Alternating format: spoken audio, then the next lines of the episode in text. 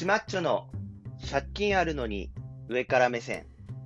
ということでですね、これは、えーサラリーマンを辞めて、プラプラしてたら借金400万になった僕が、まあ、いろいろ生きてたら後ろめたいこともあるんですけれども、えーこの時間だけは上から目線で喋っていこうということでございます。で今日はですね、まあ、新年一発目なんですけれども、うちの親を心からリスペクトしたという話でございます。でね、うちの親っていうのは、まあ、簡単に紹介すると、えー父親が50歳、母親が44歳の時に、まあ、僕を産んでくれてるわけですね。まあ当時、本当超、今でもそうですけど、超高齢出産というか、まあそんな中でこうやって健康にね、産んでくれたっていう時点で、まあすごく感謝してるんですけれども、まあね、やっぱ、もうそのエピソード、50歳と44歳でできたっていう時点で大体わかると思うんですけども、非常にね、個性的な親なんですね。で、まあ僕、まあ親っていうと大体母親なんですけど、あの、父親はね、男同士っていうのもあって、まあ電話とかもあんましないですし、まあ実際会ってもあんま喋ったこともないんですよ。だから僕が親っていう時は大体母親のことなんですけど、まあ本当に母親はね、あの、個性的な人で、うーん、まあ具体的に言うと、一回ね、あのー交差点に信号無視して突っ込んでいって、で、横から大型のトラックが、うちの母親軽自動車に乗ってたんですけど、横にこう突っ込んできてね。で、本当にね、僕はその現場は事故終わった後に見たんですけど、こう横から大型トラックが突っ込んできたから、こう車がゴロンゴロンゴロンってこう回転したんですって、反転して。で、あ、これもうさすがに死んだかもな、みたいな。みんなが死んだんじゃねえの？窓ガラスもガンガンに割れて、車も粉々になって。っていう中で、こう、無傷で帰ってきたりとかね。で、その晩も普通にファミレス行って、ハンバーグ爆食いしてたりとか、あと、まあ僕が子供の頃で言うと、こう子供に、こうそこはね、山田電機だったんですけど、子供にこう、風船をあげたりするじゃないですか。こう店員さんがね。こう浮く風船というか、離したらこう上に上がっていく風船、ヘリウムが入ってる風船かな？で、僕子供の時それもらって、で、子供ってこう手の握る力が弱いですから、僕も離しちゃって、風船が上に上がったんですよ。で、それが、まあ子供の身長からするとちょっとジャンプしても取れなくて、で、母親に、ちょっとごめん、取ってくれるっつって、で、母親がはいはいっつってジャンプしてこう手を伸ばして、取ったんですけど、その瞬間に肩脱臼したりとか、まあそういうね、個性的な母親なんですね。で、まあ、ちょくちょく電話がかかってくるんですけど、その母親から。で、この間電話がかかってきまして、で、まあ、内容はというと、まあ、最近どう？みたいな感じだったんですよ。で、僕、最近というか、まあ、普段、えー携帯会社のコールセンターでこう働いてるんですね。っていうのは、まあ、その、なんだろうな、今月の請求が高いとか、請求内容に気に食わないとかっていう、まあ、苦情みたいなものが、まあ、かかってきたりするんですよ。まあ、それ以外もありますけど、まあ、そういうのが多いんですね。で、えー最近なんか仕事あった？なんか変わったことあった？みたいに言われて、で、あなんかあったっけなと思ったら、まあ、ちょうどその日にあった出来事なんですけど、あのまあ、20代から40代くらいかな、声的に男の人なんですけどね。まあ、すごいちょっと高圧的な電話だったんですけど、まあ、毎月、こう、100円か200円ぐらいの請求が来てると。ね。で、それを止めてほしいっていう電話だったんですよ。で、それ、そのサービス使ってないし、止めたいと。でも止め方がわかんないみたいな電話だったんですね。で、まあ、こう、いろいろ個人情報の観念から、えーまあ、その時お客さんが持ってる情報で、僕もできるだけその解約できるようにしようとは思ったんですけど、ちょっと解約がね、こっちでできなかったんですよ。ルール上。なんかいろいろ情報が足りなかったり、こう、してね、名義人がどうだみたいな、わかんなくて。で、まあ、それを伝えるわけですね。あの、ちょっとすいません、お客様の今の情報だけだとちょっとこちらでの解約っていうのが難しくて、みたいな。ちゃんと書類とかを用意した状態で、また再度お電話いただけますか？みたいなこと言うんです。でもそのお客さんは、もうすごいね、ちょっと怒ってるんですよ。いや、なんで解約できないんだと。ね。その、お前、そんな使ってないのに請求ね、されて、もう、こっちだってイライラしてるみたいなことを言うんですけど、まあ、いくら切れられたところで、まあ、こちらもマニュアルありますから、対応変わんないですよね。その気持ちはわかるんですけど、ちょっとすみません、今の状態だと対応できないんです、みたいなこと言。ったらお客さんも、もうさすがにもう諦めついて、ああ、わかりました。じゃあまた電話します。みたいな感じだった。で、電話って、こう、かけた側が切るっていうのが一応マナーとしてありますよね。だからこの場合、お客さんがこっちにかけてきてるんで、僕らは、その、切らないんですよ、電話を。話が終わったらお客さんが切るのを待つんですよね。だからまあ数秒だったり数十秒だったり、こう、ちょっと無言の時間が最後あるんですけど、で、こう家の電話とかだと、こう受話器をガチャって置いた瞬間電話が切れるから、こう電話を切り忘れるっていうことないんですけど、まあ、最近はこうスマホから電話することが多いでしょ。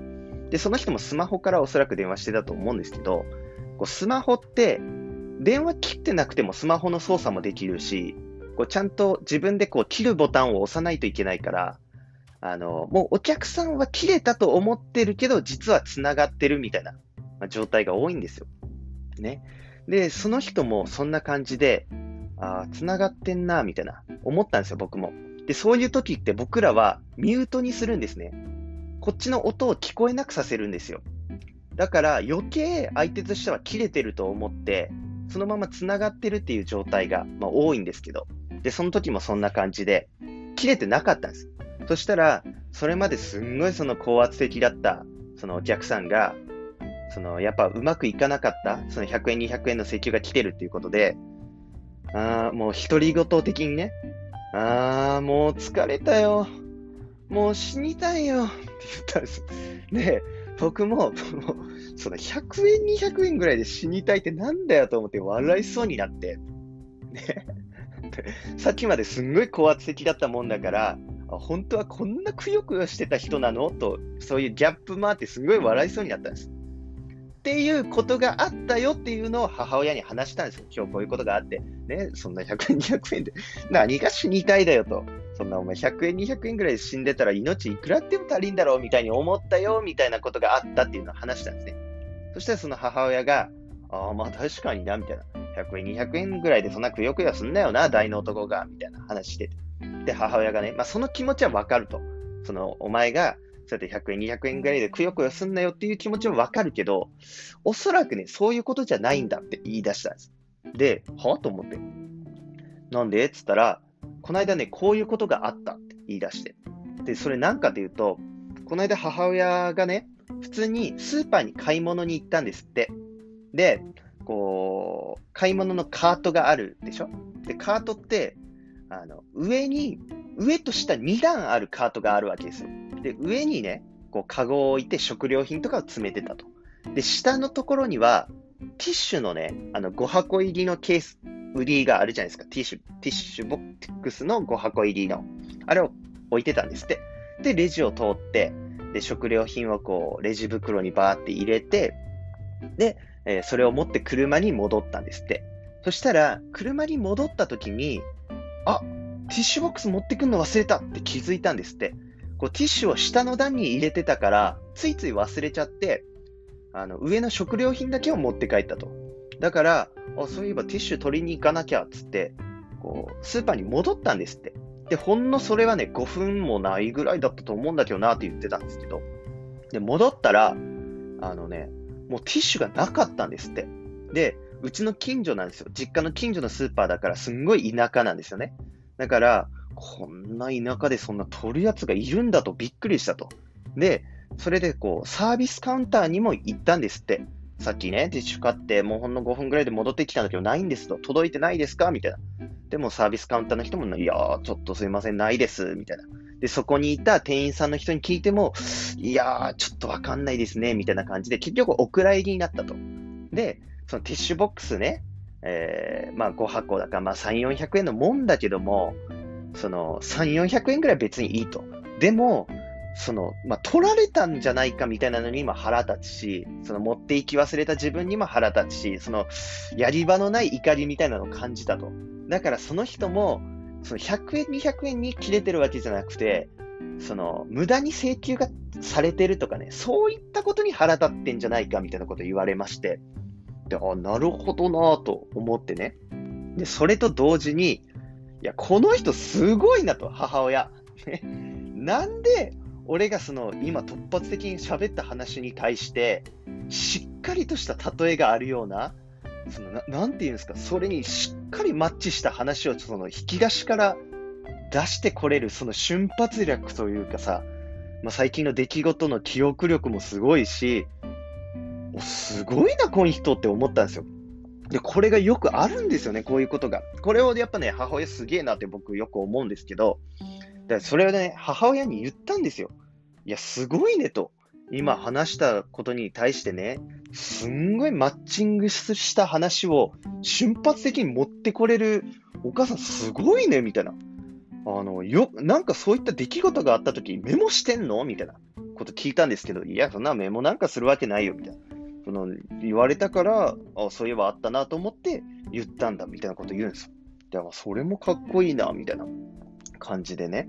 思ってて、で、あの人、別に働き行ってるわけでもない普通の主婦なんですよ。普通に家とスーパー往復してるぐらいなのに、よくなんかいろいろ話持ってんなと思って、すげえなと思ったんですよ。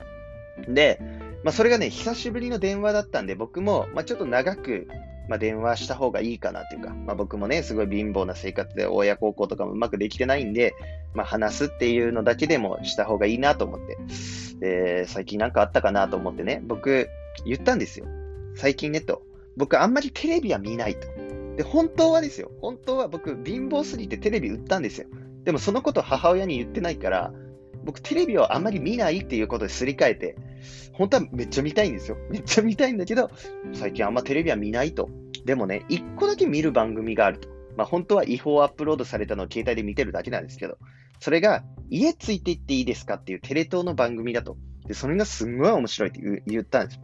そしたら母親も、まあ、熊本はね、ちょっと時間が遅れてるらしいんですけど、ああ、なんかあるね、みたいな。ああ、確かにたまに私も見るけど、あれ面白いよね、みたいな感じだった。で、な、なんかそんな面白いの？みたいな言われたから、こう、やっぱ一人一人にね、すごい人生があるっていうのを感じさせられると。そこら辺にいるおっちゃんおばちゃん、そこら辺にいる若者、一人一人ね、別に何の特徴もない人でも、掘っていくといろんな話があるんだなっていうのにあの、感銘を受けると。で、中にはね、こう、なんか難病の人がいたりとか、えー、奥さんと死別したりとかする人を、そういうエピソード聞くと、やっぱね、その普段健康というものに、なんかありがたみをね、感じる機会少ないけど、ああいうのを見ると、あ普段健康ってすごいありがたいことなんだなって思うんだよね、みたいなことを言ったんですよ。そしたら母親が、ああ、まあ確かに健康って大事だよなと。ね。そういえばこの間こういうことがあったってまた言ってくるんですよ。で、何かっつうと、あのー、年末に、うちの父親ですよ。父親がね、払いたい、払いたいって急に言い出したんですって。お腹が痛い、お腹が痛いと。で、うちの父親がね、何年か前に、こう尿管結石っていう、あるでしょ、石ができたみたいな。それで、こう夜中にね、救急で病院に行ったみたいなことがあったんですよ。で、うちの父親って、まあ、50歳の時に僕産んでますから、もう76ぐらいなんです。だから高齢だから、うちの母親もね、心配したんですって。と同時に、こう年末のね、まあ、ちょっと遅い時間だったらしいんです。6時、7時ぐらいだったらしいんですけど、もう病院ももう閉まってくる時間になんかめんどくさいことになったな、みたいな思ったんですって。で、その、我慢できるなら明日行った方がいいけども、まあ、我慢できなかったら病院空いてないし、まあ、ちょっと薬局ぐらいは行ったらどう？みたいな話をしたんですって。で、うちの父親が、あそうだな、つって薬局行ったんですって。で、薬局の人にこういう症状でね、ここら辺が痛くて、なんかちょっと寒気がしてどうのこうのみたいに言ったんですって。そしたらその薬局の人が、いやー、なんですかね、それ食べ過ぎとかじゃないですかみたいな。そんなね、その高齢のお父さんがですよ、困ってるって言った時に、そんなのんきなこと言ったんですよ。そんな食べ過ぎじゃないのみたいな。で、うちの父親も、なんだそんなこいつみたいな思ったけども、まあ一応その食べ過ぎにね、いいような薬を持って帰ってきたと。で、家に帰ってね。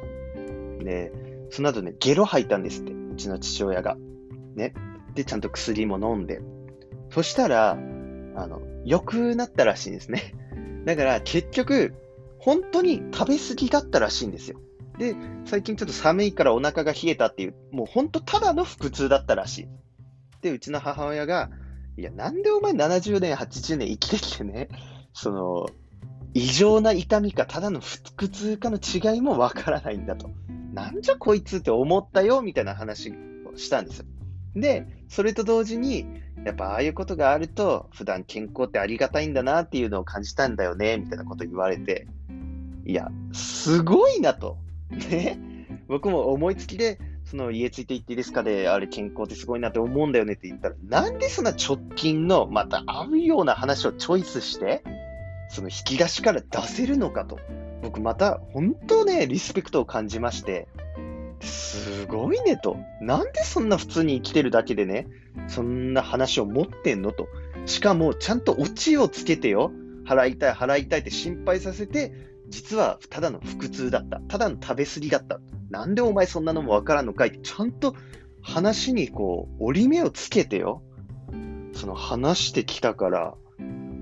うわ、すげえな、この人と。で、僕もね、こう YouTube とか、まあ YouTube やってるんですけど、まいろいろこう話したりとかするのがメインですよね。で、こうやってラジオもやってますけど、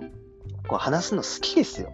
だけどね、まあそれやっぱ母親の少なからず、こう影響もあんのかなっていうのもあるし、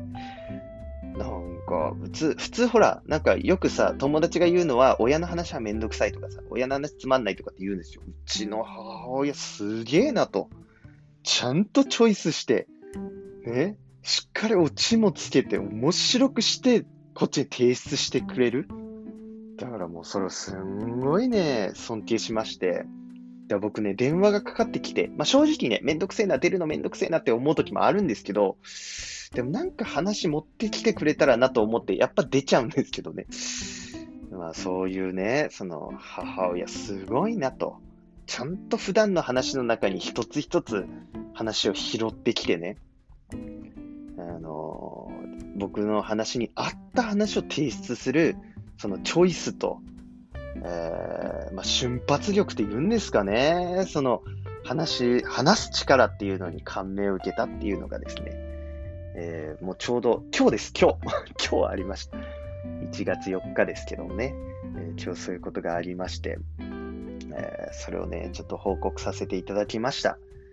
いやー、本当にね、まあわかんない。僕はね、この家庭で育ったことしかないから、普段、親ってそうだよっていう人もいるかもしれないし、まあ、確かにそれすごいねって思う方も、まあ、いたら嬉しいなと思うんですけど、まあ、最近こういうことがありましたよっていうことですね。えー、あれはびっくりしたな本当に。70過ぎて、あれはすごいわ。記憶力にしても、話をちゃんとチョイスする力にしてもね。えー、だからちょっとね、僕も母親に負けないようにね、話す力っていうのをね、つけたいと感じましたね。えー、ということで、新年一発目のシマッチョの借金あるのに上から目線ということで、今回何本目かちょっとわかんないけど、一番最長の時間かな ?18 分ぐらい喋ってるということでね。えー、どうでしたかね？本当に。すごいでしょ？う本当尊敬しましたもんね。はい。と同時にね、えー、皆さんも、えー、まあ、ご家族、親、兄弟、ね、いろいろいると思うんですけど、まあ、いろいろコミュニケーションを深めたらどうでしょうかということで、え、まとめさせていただきたいと思います。え、またですね、今後もまた配信していきたいと思いますので、え、また聞いてください。じゃあ、さようなら。